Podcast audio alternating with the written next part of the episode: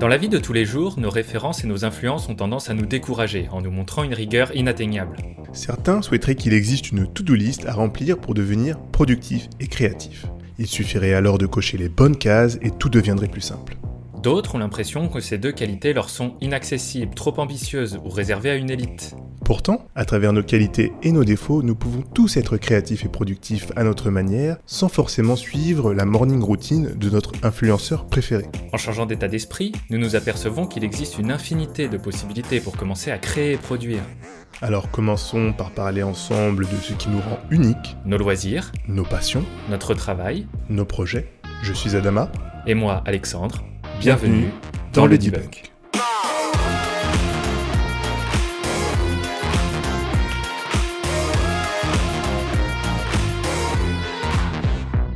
Bonjour à tous et bienvenue dans ce nouvel épisode de- du debunk. Euh, ne manquons pas nos obligations. Adama, comment vas-tu aujourd'hui? Ça va super bien. Ça va super bien. Euh, je suis très content de, vous retrouver tous euh, sur le podcast. On, regarde un petit peu euh, les stats récemment avec Alexandre et on trouve qu'il y a de plus en plus de personnes qui nous écoutent. Alors ça, ça nous motive. On est, très content de voir que voilà, il y a, il y a une audience qui, qui commence à se construire autour de, de- ce qu'on dit, parfois des bêtises qu'on raconte, mais parfois des choses intéressantes quand même, j'ai l'impression. Et, euh, et donc voilà, ça, ça- ça nous motive à faire de plus en plus de podcasts et ça fait que voilà, je suis, on est très content. Et toi, comment tu vas? Ben, Moi aussi, je suis très content du coup. Ça me met du, du baume au cœur tout ce que tu viens de raconter. J'en savais rien. Et, et donc, bah, on espère en effet que on va raconter plus de choses intelligentes que de bêtises aujourd'hui. Et d'ailleurs, c'est une excellente transition parce qu'aujourd'hui, on va s'appuyer sur un article et on va parcourir 7 signes qui montrent que vous êtes plus intelligent que ce que vous pensez. Euh, c'est vrai que très souvent, on a tendance à se comparer un peu aux autres, on a tendance à se dire, oh mon Dieu, lui, il a une vie euh, mieux que la mienne, je suis plus bête que lui, etc. Et euh, j'aime beaucoup cette citation de l'article de Charles Bukowski, je ne sais pas exactement qui il est, on aurait pu se renseigner avant, mais tant pis, qui dit que le problème dans le monde dans lequel on vit, c'est que les gens intelligents sont pleins de doutes, alors que les gens stupides sont pleins de confiance. Et euh, ça, ça renvoie, ça. Renvoie à un sujet dont on a beaucoup parlé, le syndrome de Dunning-Kruger. Voilà, bah, j'allais en parler en télépathie, mais c'est c'est ex- c'est exactement ça, c'est Dunning-Kruger. Donc, euh, je sais pas, est-ce qu'on invite les gens à aller lire un article là-dessus, à écouter un podcast, ou est-ce qu'on refait euh, brièvement, on réexplique ce que c'est? Bah, on peut faire, on peut faire les deux. euh, vous- on a beaucoup de ressources sur ce sujet sur, euh, sur notre site internet, donc vous pouvez aller, euh, vous pouvez aller euh, re- regarder ça. Mais après, moi, je suis une personne qui est un peu flemmard, donc euh, si j'étais à votre place, euh, j'aimerais bien qu'on me dise ce que c'est maintenant. donc, euh, vas-y, Alexandre, tu peux faire peut-être une petite, euh, une brève euh, explication. Le syndrome de Dunning-Kruger, c'est simplement de dire que les gens qui sont spécialistes dans un domaine vont avoir euh, tendance à minimiser euh, leur maîtrise de ce domaine, contrairement à ceux qui pensent le maîtriser et qui donc surévaluent leurs compétences dans ce domaine. Et tout ça vient tout, bêtement du fait que les spécialistes d'un domaine connaissent l'étendue des possibles et de toutes les connaissances qu'il est possible d'ingérer dans ce domaine, et donc forcément ont une vision plus clairvoyante de, cette petite partie infime qu'elle maîtrise. Là où les gens qui en ont simplement une vision très euh, approximative vont avoir l'impression de tout connaître parce qu'elles ne savent pas en fait tout ce qu'il y a à connaître. Et donc ça explique tout simplement le fait que les gens avec des guillemets idiots vont avoir tendance à surévaluer leurs compétences contrairement aux spécialistes ou aux experts. Voilà. C'est le syndrome de Dunning-Kruger. Très bien. Génial.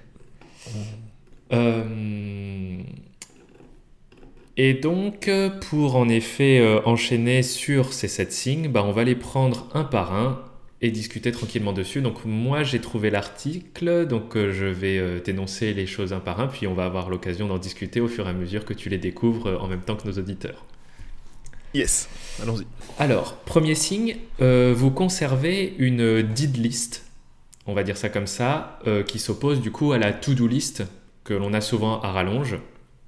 Et le fait, donc voilà, on l'avait déjà évoqué, c'est une des choses, euh, un des tips qu'on donne souvent, de conserver une, une liste des choses faites, donc une did list. qui permet de montrer bah, voilà, tout ce que vous avez fait, d'être clairvoyant là-dessus et de ne pas vous laisser simplement euh, overwhelmed. Submergé. Submergé, Submergé. Submergé par tout ce qui vous reste à faire. Donc en gros, vous maîtrisez ce que vous avez fait, vous maîtrisez votre vision des choses et vous ne faites pas que vous laisser submerger par toutes les tâches. Est-ce que tu fais une did list? oui, je alors je fais pas vraiment des did list. En fait, ce que je fais, c'est que hum, j'ai euh, du coup moi j'utilise euh, une application pour suivre mes tâches, donc euh, Microsoft To Do surtout au, boulot. Et ce que je fais, c'est que j'active la notification de, de laisser apparaître les tâches qui sont faites. D'accord. Ce qui me permet du coup d'avoir une vue d'ensemble sur ma journée. Bon bah voilà les tâches que voilà toutes les tâches que j'ai rentrées. Et voilà toutes les tâches que j'ai faites. Parce que par euh, défaut, dans Microsoft Doodoo, quand tu cliques sur une tâche, elle disparaît. Euh, là, moi, la fonctionnalité que j'ai, c'est de laisser ouverte, enfin, laisser apparentes les tâches qui sont complétées. Elles sont juste barrées. Et euh, voilà, ça me permet, ben, elles, elles, sont barrées, grisées, et donc on ne voit plus que en surbrillance les tâches qui sont à faire. Donc ça, ça, donne vraiment un sentiment de satisfaction et de progrès c'est comme euh, dans un, peu dans un jeu vidéo, euh, quand euh, vous voyez un petit peu que vous montez de niveau et que vous arrivez à un niveau beaucoup plus avancé au fil du temps. Bah là, c'est un peu pareil avec comment j'ai configuré mon application de, de, suivi de tâches. c'est c'est en reprenant du coup ce principe de did list. Et ça, j'ai commencé à le faire parce qu'on en a parlé dans les podcasts finalement. Et je vois les bénéfices finalement de me dire que ah ben voilà, euh, aujourd'hui, quand tu, quand tu ouvres ton application, tu vois la fin de la journée, qu'est-ce que j'ai fait? Ah ben voilà, clairement, je vois toutes les tâches que j'ai fait. Et ça, c'est autre chose que je. Excuse-moi. Et autre chose que je, que je rajoute aussi, c'est toutes les petites tâches qui ont l'impression que. Tu as l'impression que ça se fait en deux minutes. Ben, je me force quand même à les rentrer pour pouvoir avoir une traçabilité de ce que je fais. Quoi. Et ça, c'est top euh, parce que ça permet de jouer sur la motivation euh, du cerveau. C'est tout bête, mais beaucoup de gens ont l'impression que la motivation est la cause de l'accomplissement de la tâche. En gros, ah, euh, je fais rien, ta, ta, ta j'attends que la motivation arrive. Eh ben non, ça fonctionne pas comme ça. Il faut faire les trucs et en faisant les choses, votre motivation va grandir et plus vous faites de choses, plus vous allez avoir envie d'en faire. Et avoir cette did list sous les yeux, vous dites waouh, j'ai accompli plein de choses et si j'en accomplissais encore davantage. Contrairement à, la, à la to-do list qui vous montre simplement tout ce qui reste à faire et qui tue dans l'œuvre votre motivation. Bah oui, parce que la motivation, c'est la cause et pas la conséquence en fait. Exactement. Et euh, faudrait euh, peut-être. non, c'est l'inverse, c'est l'inverse du coup. Oublier ce point-là dans un autre euh, podcast, de savoir en fait pourquoi on, on, pense initialement que la motivation, c'est une conséquence. la motivation, c'est la conséquence. Pas euh, pourquoi oui, c'est la cause. Pourquoi on pense pas que c'est la cause? Voilà. Et pourquoi on pense initialement que c'est euh, que, que, ça peut pas être la cause de notre voilà. Je vais y arriver. Pourquoi on pense pas initialement que ça peut pas être la cause et qu'on pense que c'est la conséquence en fait? Ouais. Bah à noter dans la boîte à idées des prochains podcasts parce que c'est très intéressant. Ouais. Ok. Deuxième, point, deuxième point qui montre que vous êtes plus intelligent que ce que, ce que, vous pensez être. Alors ça, ça fait vraiment partie des euh, soft skills, donc euh, euh, du savoir-être, on va dire, plus que du savoir-faire. C'est savoir lire entre les lignes. Donc ça, ça comprend cette idée que communiquer est essentiel dans notre vie de tous les jours, qu'elle soit perso ou professionnelle. Il y a des façons qui sont culturelles de communiquer, mais aussi très personnelles. Des gens vont être plus directs que d'autres. Est-ce que vous, vous avez la capacité, un, d'écouter, et deux, de surtout savoir comprendre, euh, faire preuve d'empathie vis-à-vis de votre interlocuteur pour pouvoir bah, lui apporter une réponse euh, pertinente et euh, qui permet de progresser? Penses-tu savoir, penses-tu faire preuve d'empathie et surtout savoir lire entre les lignes de ce que te disent tes interlocuteurs? Je dirais oui, en toute humilité bien, bien évidemment. Mais je pense oui parce que ce que je fais, quand je parle aux gens, euh, je fais euh, énormément attention à beaucoup de, choses, en fait. Les expressions, les mots choisis, euh, le, pourquoi il a utilisé tel mot par rapport à, tel mot, pourquoi il, a une gestuelle, pourquoi son corps réagit de cette façon quand il dit telle chose, et est-ce que ça me semble contradictoire ou pas. Je fais beaucoup d'analyses quand j'écoute les gens, et, et donc après j'oriente mon mes questions ou mes, mes commentaires vis-à-vis de ce que je vois en fait. C'est-à-dire que parfois, en fait, on écoute, on dit toujours il faut, il faut écouter, etc. Voilà, on utilise notre sens Louis pour, pour interagir avec les gens, mais on oublie aussi les autres sens parfois. Et la vue, et surtout, la vue est très complémentaire de ce qu'on écoute. Euh, il faut faire des associations en fait euh, entre les deux pour euh, justement avoir cette compétence de pouvoir lire entre les lignes parce que c'est l'association des deux qui font que finalement on comprend mieux notre interlocuteur. Ouais, ça rejoint les, ça rejoint les pourcentages du, de la communication. Enfin, en gros, le message qui est transmis passe à 7%. En tout cas, c'est. Ah, ma vidéo vient de se couper. Attends, je ne sais pas pourquoi. Je relance tout de suite. Pas de souci. Voilà. Donc en gros, comme je disais, le message qui est transmis passe à 7% par ce qui est dit, par les mots que l'on utilise. Et ensuite, je me souviens plus, mais le reste, c'est que du paraverbal et de l'extraverbal. En gros, euh, le ton sur lequel vous le dites et euh, votre gestuel, votre mouvement. Alors là, on va pouvoir utiliser que la voix pour vous montrer, mais il suffit de prendre euh, pourquoi tu fais ça? Ou alors pourquoi tu fais ça? Voilà, déjà, là, ne serait-ce que là-dedans, il y a cette perception de l'énervement, de... Et c'est mm. que des, des, micros, des micros informations comme ça qu'on va pouvoir capter, comme tu disais, par la vue, par l'ouïe et par l'attention. Et mm. j'aimerais juste te demander, est-ce que quand tu es euh, euh, sous, on va dire, euh, sous le joug de la, la, colère, quand tu es énervé, quand tu es contrarié, est-ce que tu as cette sensation que cette capacité à lire entre les lignes diminue? Ah bah oui, clairement. Parce que euh, je suis beaucoup plus euh, euh, concentré sur ma, colère, donc sur moi-même, plutôt que sur comment je vais être perçu. Et c'est pour ça que finalement, on dit plein de choses que l'on regrette quand on est énervé parce que on n'a pas ce filtre de dire attends je parle à une personne. Non en fait quand on est en colère on se parle quasiment à soi-même en fait. On, on, sort ce qu'on a au fond de soi et en ayant en occultant complètement la comment ça peut être perçu par l'autre personne. C'est très juste. Parce qu'on s'en fout juste en fait. On n'a rien à faire et c'est l'idée c'est de sortir en fait cette colère en fait qui est en nous. On a besoin de la sortir. On peut pas la garder en nous quoi. Donc, euh, ouais, je dirais, je dirais que oui, on en a beaucoup parlé, je pense, dans, le podcast du conflit, et, euh, et euh, je pense que notre, notre communication ou notre capacité à lire entre les lignes baisse quand on, on a des émotions de manière générale.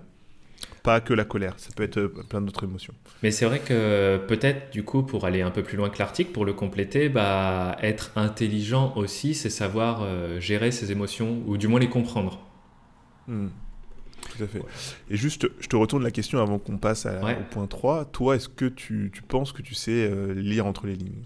Euh, je, je, pense que je sais assez lire entre les lignes. C'est pas pour autant que je vais avoir la capacité tout le temps d'avoir la réponse adaptée. Hmm. Mais euh, ouais, je pense savoir faire preuve d'assez d'empathie et surtout savoir écouter. Euh, parler n'est pas forcément euh, ce qui m'intéresse le plus et euh, je suis conscient qu'écouter est souvent ce qui nous permet d'avoir la réponse la plus appropriée. Et il y a un travers dans la plupart de nos, interactions avec les gens, c'est qu'on a tendance à ne jamais vraiment écouter. Juste écouter. Très souvent, on attend que la personne se taise pour pouvoir dire ce qu'on a à dire. Et peu importe ce qu'elle a dit avant, on dira ce qu'on voulait dire. Euh, alors que très souvent, quand on se pose, que simplement on écoute, vraiment dans cette idée de, bah, rebondir sur ce que la personne dit, et surtout bah, d'avoir euh, un échange constructif. Et ça, c'est très très rare. Mais donc, euh, ouais, je, dirais que je dirais qu'on a tous les deux la capacité, oui, à faire preuve d'une certaine empathie, ouais. Hmm. Ça, ça tombe bien, on est plus intelligent que ce qu'on ne pense. yes. Tout Troisième point de cet article, euh, vous ne suivez pas la, le troupeau. On va dire ça comme ça. Mm. Donc en gros, vous savez euh, penser out of the box, euh, avoir des idées originales et surtout suivre la voie que vous pensez être juste, même quand c'est pas celle que vous dicte votre environnement, votre entourage et vos relations. Est-ce que toi, c'est quelque chose dont tu fais preuve Alors je pense qu'on le fait tous un petit peu régulièrement, mais au quotidien, est-ce que c'est quelque chose que tu arrives à mettre en pratique? Je, je sais pas. Euh, pourquoi? Parce que hum, déjà, je, je sais pas si je suis trop d'accord avec ce point-là. Mm-hmm. Euh, parfois, on, je pense qu'on on critique peut-être à tort le fait de suivre le, troupeau, le fait de suivre ce que tout le monde fait. Euh, je pense qu'il faut plutôt s'intéresser à pourquoi les, tout le monde fait ça, plutôt que il faut pas le faire. Euh, parfois, il peut y avoir des bonnes raisons, en fait, euh, à ce que tout le monde suive, fasse la même chose. Et parfois, peut-être des mauvaises raisons. Et que, et je, je pense qu'il faut, ici, il faut un peu faire preuve de discernement et de d'essayer d'aller un peu, de pousser un peu la réflexion et de se dire euh, est-ce que j'ai envie de faire comme tout le monde? Est-ce que c'est quelque chose qui est en phase avec mes principes, mes valeurs, de, euh, de suivre ce, que, ce phénomène ou de, de, discuter de ce, sujet ou d'être du même opinion que la foule? Euh, voilà, je pense qu'il ne faut pas avoir honte d'avoir la même opinion que la foule, quoi, entre guillemets. Je pense que parfois on le blâme un petit peu trop. Et à l'inverse, il faut. Bah, je pense qu'on a plus tendance à faire ça, à vouloir se, penser un petit peu différemment de, de la plèbe. Euh, et donc, euh, et, donc euh, là, on, voilà, on va essayer de, ben, d'avoir un raisonnement un peu différent et, et surtout de, de, le promouvoir en fait. Ouais, c'est très bien dit. Je pense qu'il n'y a, y a, rien à, y a rien à, ajouter. juste se demander, ouais, se, demander, se demander pourquoi. Moi, je dirais que J'aime bien avoir cette, euh, cette notion créative. Euh, alors, je rejoins la créativité dans le sens euh, créer, faire quelque chose d'unique. Je pense que ça a aussi vachement été insufflé par les choix que j'ai faits dans mes études, dans le parcours professionnel, etc., qui m'a poussé tout de suite à sortir un peu des sentiers battus. Mais je suis complètement d'accord avec toi. je pense que c'est idiot cette pensée qui dit que parce que tout le monde pense comme ça, bah moi je vais penser autrement. Hmm. Bah Peut-être que si tout le monde pense comme ça, c'est peut-être parce qu'il y a une bonne raison et que c'est pas mal. Mais comme tu dis, plutôt se penser, penser sur, la, sur, la, sur la raison de pourquoi les gens pensent comme ça, plutôt que de bah, est-ce que je vais le faire ou non. Euh, ensuite, je pense que ce qui est important, c'est en effet d'en prendre conscience pour éviter de tomber dans la moyenne. Euh, éviter en gros de, de tomber dans la foule et de renier son individualité juste par euh, flemmardise. Hmm. Et vraiment remettre en question est-ce que c'est comme, c'est comme les gens qui disent bah moi je regarderai pas ce film parce que ouais c'est le film dont tout le monde parle en ce moment. Bah fais-toi, fais-toi ton avis. À la limite regarde-le, euh, attends un peu peut-être, mais fais-toi ton avis dessus quoi, plutôt que simplement dire que c'est nul parce que tout le monde le voit quoi. C'est ça. Ou dire c'est nul parce que tout le monde trouve que c'est nul. Ouais. oui, exactement pareil. Et c'est vrai que très souvent on est, on est influencé. Euh, c'est comme tu sais quand tu vas voir les reviews d'un film avant d'aller le voir. Et je trouve que ça joue vachement, par exemple, sur euh, le regard que tu vas lui porter quand tu vois que des critiques négatives, bah, tu vas avoir tendance à juger beaucoup plus négativement le film que tu aurais pu apprécier si tu n'avais pas eu euh, ce conditionnement avant. Et ça fonctionne sur plein d'autres choses de la vie. Et à l'inverse aussi, parce que je me souviens d'une discussion qu'on avait eue tous les deux par rapport au film de Ryan Reynolds, La Free Guy, ouais. où euh, je pense qu'on avait discuté beaucoup et je t'avais dit ah, j'étais super agréablement surpris par ce film, il est vraiment bien, etc. Il faut que tu ailles le voir. Enfin, j'étais un peu hypé dessus. Et c'est vrai que quand il a été le voir, ben, tu peut-être eu un peu une déception finalement. Et donc, euh, en suivant un petit peu, ben, peut-être euh, les reviews que tu avais pu voir, moi qui t'en ai parlé, etc., ben, tu t'attendais à quelque chose. Et finalement, ben, ça a généré un peu de la déception parce que toi, ton opinion, il est différent de celui de la foule finalement. Tout le monde a trouvé incroyable, mais toi, de ton point de vue, c'était pas aussi incroyable que ça. Donc à l'inverse aussi, ça peut avoir le même effet. Quoi. Ouais, et c'est très important. Euh, c'est vrai pour.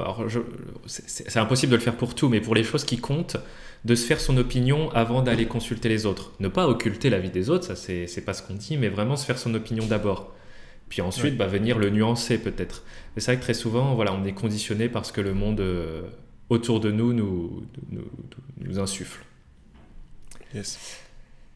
Euh, quatrième point, vous apprenez des erreurs des autres.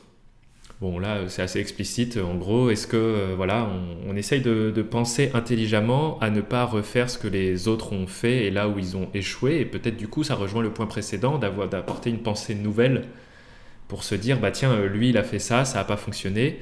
Comment je peux essayer de faire la même chose que ce qu'il cherchait au départ, mais autrement? Ouais. Bah ouais, je pense que moi, ça m'arrive surtout euh, au travail mhm. d'avoir cette pensée-là. de de voir comment les gens réagissent par rapport à euh, une, euh, une situation.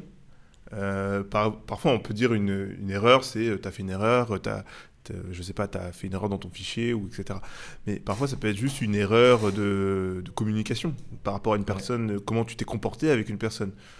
je trouve que hum, comment tu parles aux gens, parfois, ça montre en fait qui tu es, quoi. Et euh, parfois, j'ai assisté à plusieurs situations euh, dans des meetings très, euh, très chauds, on va dire, de gens qui, qui s'enflammaient. Moi, moi, en étant un petit peu plus en retrait, parce que je n'étais pas aussi impliqué que ça dans le. j'étais pas aussi impliqué que ça dans la discussion, et de, voir que, bah, que les gens se parlaient mal et limite au bord de s'insulter, ben, ça m'a fait dire que moi, je, je n'aimerais pas me voir comme ça, quoi. Euh, et donc, euh, ça me fait apprendre à euh, peut-être gérer un petit peu mieux mes émotions, à me dire que si jamais je me retrouve dans telle situation, bah, il faudra que je fasse attention, etc. Plutôt dans ce sens-là, quoi. C'est exactement ça, et je te rejoins complètement là-dessus. Je te propose de passer tout de suite au, prochain point. Let's go. un point qui est souvent considéré en effet comme une faiblesse, alors que pas du tout. savoir demander de l'aide quand on en a besoin. Euh, ça, je pense que euh, c'est très important de savoir se constituer un réseau de, de, connaissances qui, en qui on a confiance et qui sauront en effet euh, nous apporter de, l'aide seulement si on la demande. Et c'est très rare de demander de l'aide. On le fait pas assez. Oui. Et c'est, ça dépend en fait. C'est rare et un, et un, peu difficile aussi. Oui. moi, je pense surtout un, phénomène dont on avait parlé dans des podcasts précédents, le, dans les podcasts précédents, c'est euh, le syndrome de l'imposteur.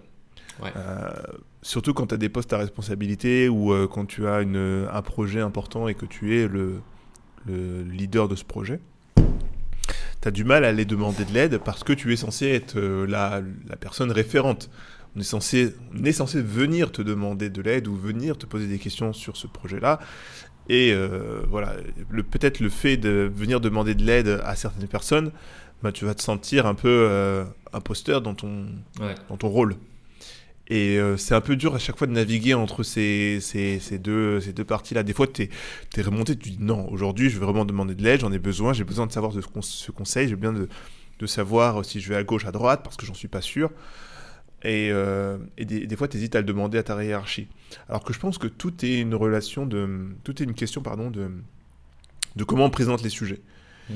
C'est vrai que si tu arrives en me disant bah qu'est-ce que je fais en, en ayant l'air un petit peu penaud de tu sais pas euh, où aller bah oui on va te considérer comme euh, un petit peu un imposteur tu, bah, tu devrais le savoir par contre, si tu arrives et que tu dis, bah écoute, moi j'ai bien réfléchi, euh, j'ai pensé à deux options euh, qui pour moi sont valables, voilà, celle-ci elle fonctionne très bien, celle-ci aussi, le risque de celle-ci c'est ça, le risque de l'autre c'est ça, ben on va voir que déjà tu viens demander de l'aide parce que tu es en face d'un dilemme en fait. Euh, donc c'est c'est pas du tout une volonté de te dire quoi faire, mais plutôt de te guider vers l'une ou l'autre des solutions, peut-être quelque chose que tu as manqué. Donc je pense qu'il faut essayer de voir les choses comme ça quoi.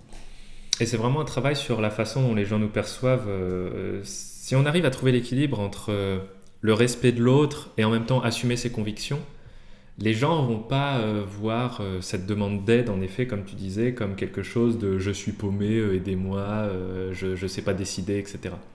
C'est vraiment, il faut rentrer dans cette dynamique d'échange de voilà, qu'est-ce que vous en pensez? Moi je pense ça, et vous? Et demander de l'aide, oui, en effet, c'est primordial pour avancer. Et ça rejoint un autre point que je te propose de relier directement avec celui-ci, euh, qui est de savoir, euh, c'est pas vraiment bien traduit, euh, qui est de savoir accepter ses faiblesses. Hmm. Et en effet, très souvent aussi, bah, un peu comme le syndrome de Dunning-Kruger dont on parlait tout au début, bah, on a des faiblesses, il y a des choses dans lesquelles on est compétent, il y en a d'autres dans lesquelles on n'est pas. Et savoir les regarder, c'est aussi accepter de s'améliorer, c'est aussi accepter de travailler dessus. Parce que bon, euh, dire qu'on est nul, c'est pas ça le, vrai point. C'est de dire qu'on est nul et de savoir euh, quoi faire pour arrêter d'être nul. C'est ça. Et à partir de là, demander de l'aide et, euh, et, en effet travailler avec quelqu'un peut-être à s'améliorer est une des meilleures façons bah, de s'améliorer. Point final.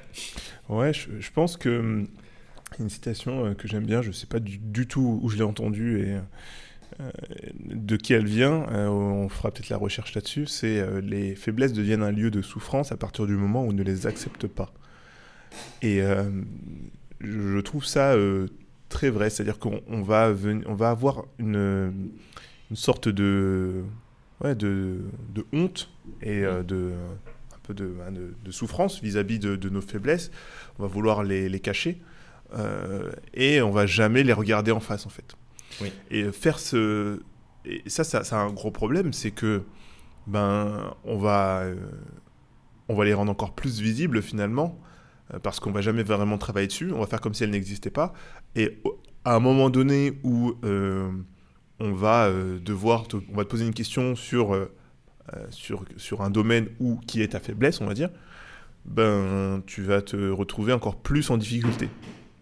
Alors que de, voilà, de les d'avoir ouverte et euh, de, même d'en rigoler parfois, ben ça rend les choses beaucoup plus détentes quoi. En fait, on n'a pas on n'a pas cette peur en fait à chaque fois de dire oh non il va me poser la question sur ça, je suis vraiment nul en ça, comment je vais faire, etc.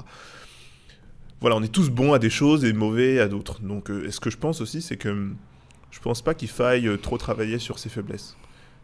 pas dans le sens les améliorer, mais dans le sens il faut mieux travailler sur ses qualités.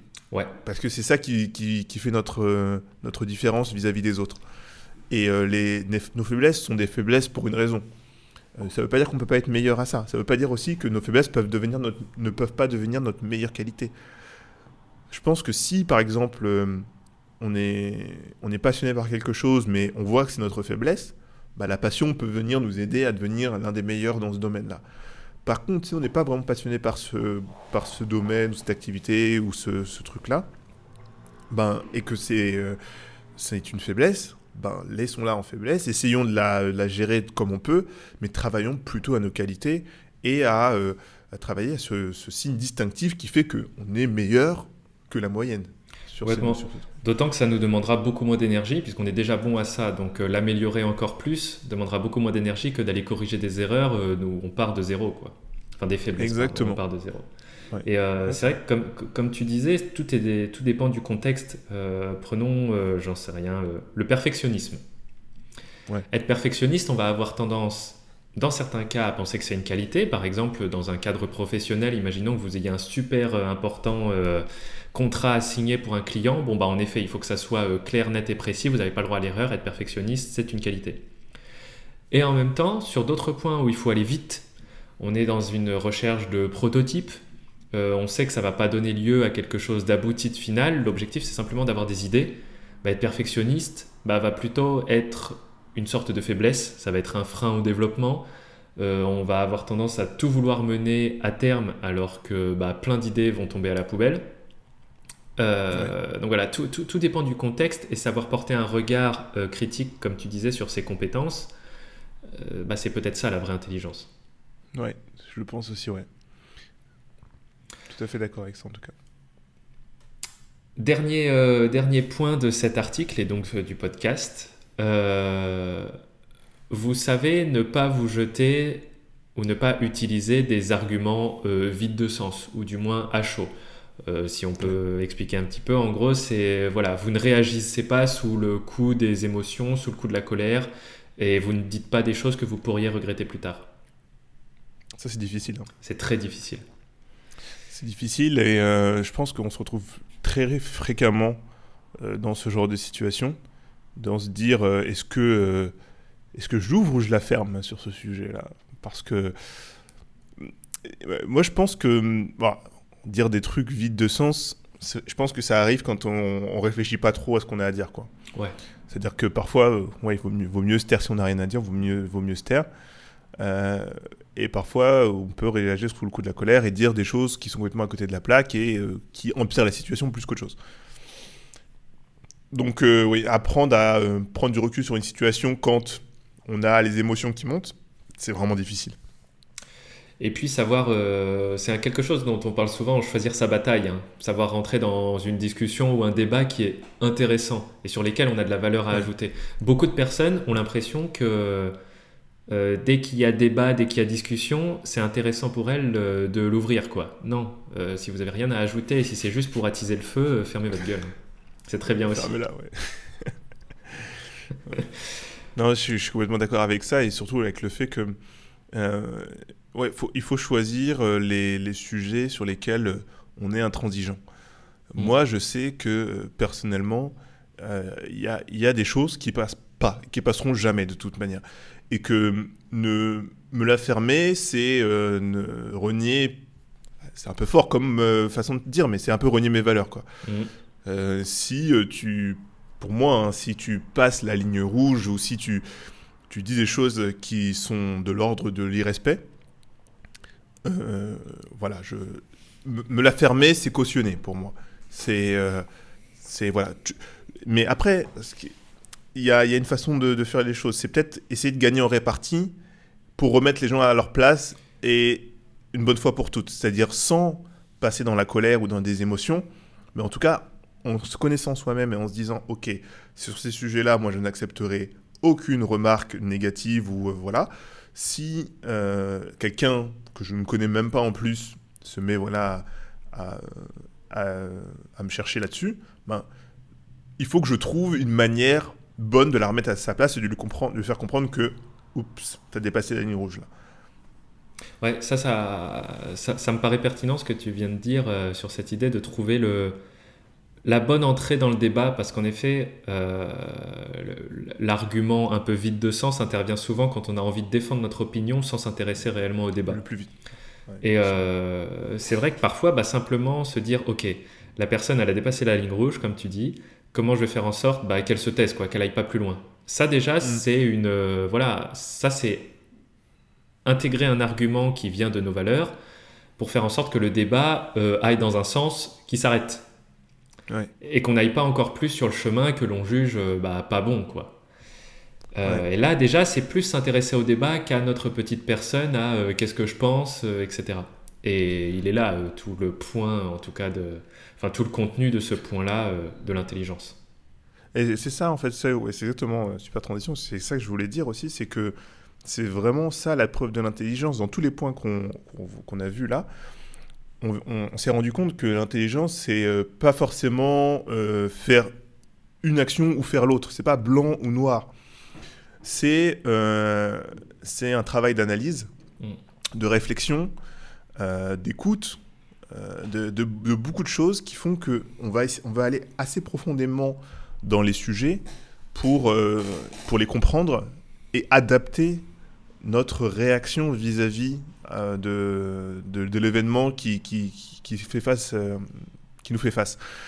Et euh, là, ce sujet de, de, de, la discussion, de la dispute, dont on a aussi parlé dans un des podcasts, ben, quand tu arrives en fait à ce stade-là, c'est une preuve d'intelligence de montrer que tu sais gérer tes émotions. Que tu as fait un travail sur sur ton caractère, car tu sais que c'est plutôt dommageable d'avoir des communications très chaudes avec une personne. Quoi. Mm. Donc euh, voilà, l'intelligence, c'est vraiment ce, côté-là de ne pas rester en surface, d'aller en profondeur, d'avoir une pensée un peu iceberg, pour un peu recroiser tous les sujets dont on a, dont on a parlé, et, et, et, voilà, de, ouais, d'être plutôt distant vis-à-vis des événements de, notre vie, de choisir un peu notre réaction euh, vis-à-vis de ces événements. Ça, ça renvoie aussi à un autre sujet encore. Je sais pas pourquoi je, rajoute à chaque fois plein de sujets dont on a traité, mais le stoïcisme, euh, de, on peut choisir notre réaction vis-à-vis des événements. Et c'est là où on a le contrôle finalement de notre, de notre vie. C'est très bien résumé. Euh, je vous propose de vous arrêter là-dessus. Euh, encore une fois, n'hésitez pas à nous dire ce que vous avez pensé de ce contenu, à nous laisser un commentaire minimum 5 étoiles sur, euh, sur toutes les plateformes, ou du moins sur la plateforme que vous privilégiez pour écouter les podcasts. Ça nous fait super plaisir, ça nous pousse à continuer et à vous proposer toujours plus de contenu sur toutes ces thématiques que nous partageons ensemble. Yes.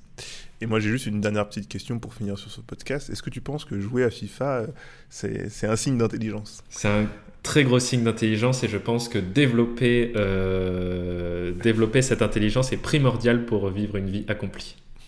Bah allons-y alors. Allons-y.